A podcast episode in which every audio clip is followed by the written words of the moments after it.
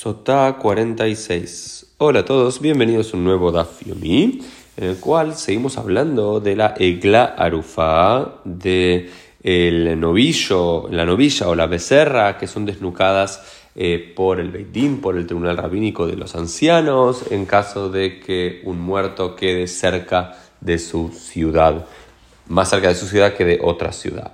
Eh, y luego se nos siguen explicando cómo es el procedimiento de esta mitzvah de la Egla Arufá. Eh, y dice, Nifteru siknei Yerushalayim be'alhulahen, siknei ota'air mevim egla bakar asher lo baol. Dice, lo primero que tienen que hacer es que cuando okay, se determina cuál es la ciudad, se mide, cuál es la ciudad que está más cercana a aquel muerto, aquel halal encontrado en el medio del campo, sobre el piso, sobre la tierra, tiene que ser, eh, se lo mide y se encuentra una ciudad. En esa ciudad los sabios de aquella ciudad tienen que traer una egla un egla, ¿sí? Tienen que traer eh, una becerra, una novilla, ¿sí? Eh, que no haya tenido ol, que no haya tenido un yugo por sobre ella, es decir, que no haya nunca tenido que trabajar. ¿okay? Alguna que trabajó, que tiene algún defecto y demás, no puede ser utilizada para este fin, nos dice la quemará, tiene que ser un egla, una novilla, una becerra que nunca haya tenido un yugo sobre ella, que no tenga ningún defecto físico y que nunca haya trabajado. Entonces la traen, ¿sí? Eh, Humoridín o tal en Najaleitán. Y la traen a un Najaleitán, a una fuente de agua fuerte, poderosa. Eitán significa lo que es caché, una fuente de agua que es muy, muy poderosa en los tiempos de, eh, el deshielo, pero que luego en el resto del año está seca esa fuente de agua. Entonces, cualquiera sea la ciudad, tiene que encontrar un Najaleitán, que no es un, un Najal, un, río en particular, sino que puede ser cualquier lugar que tenga mucha fuerza eh, y que luego se seque en temporadas de, eh, de verano, ¿sí? Y después la que me va a explicar por qué tienen que tenerlo ahí. Dice, a Beorfin ota bekofitz mejorea. Y se le trae un kofitz, que es un pequeño cuchillo, y se la se degüella el animal por atrás de su cuello, por atrás de su cuello. Y se nos dice, sur.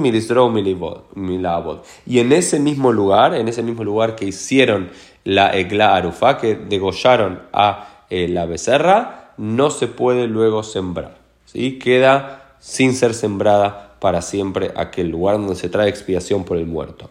Y ahora sí,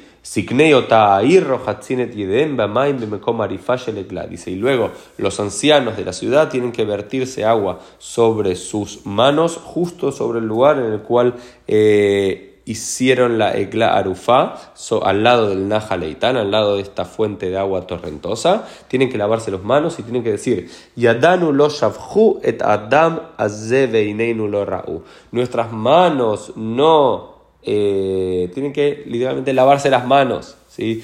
literal y metafóricamente. Dicen, nuestras manos no derramaron esta sangre y nuestros ojos no lo han visto. Pero luego la, la Mishnah y la Gemara se preguntan, ¿pero acaso confiamos, decimos que estos fueron estos ancianos los que mataron a este hombre que encontraron en el camino?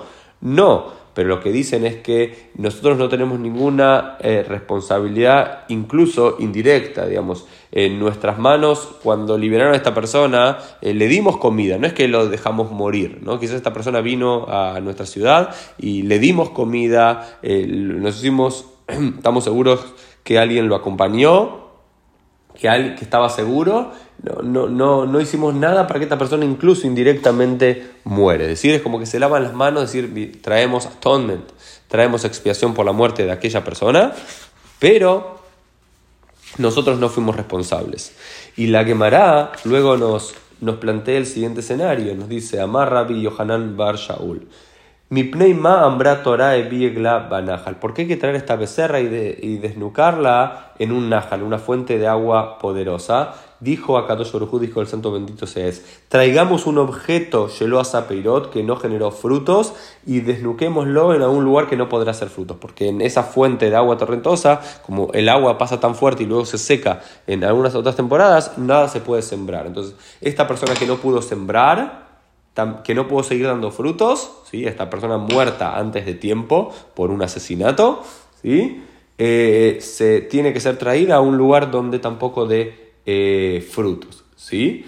Beijaper al Mishelo y Nijolas Peirot. Y que esto traiga expiación para aquella persona que no pudo traer frutos. Y se arrepiente que Mai Peirot, ¿qué son Peirot? Hay dos interpretaciones. O que esta persona, como murió joven, no pudo seguir teniendo más hijos. Pero dice no, se refiere a las mitzvot. Las mitzvot son nuestros frutos. ¿sí? Las mitzvot también son nuestros frutos y cuando una persona muere antes de tiempo no puede seguir trayendo frutos, entonces se trae una becerra antes de poder ser madre, antes de poder dar a luz a otros eh, novillos. Eh, como no pudo seguir dando a luz, es la metáfora para una persona que no pudo seguir dando a luz a mitzvot en el mundo, sobre una fuente de agua o en un territorio donde no se pueden eh, dar frutos por, por el terreno y así queda eh, la metáfora cerrada según el Talmud. Esto fue el Dafim el día, nos vemos mediante en el día de mañana.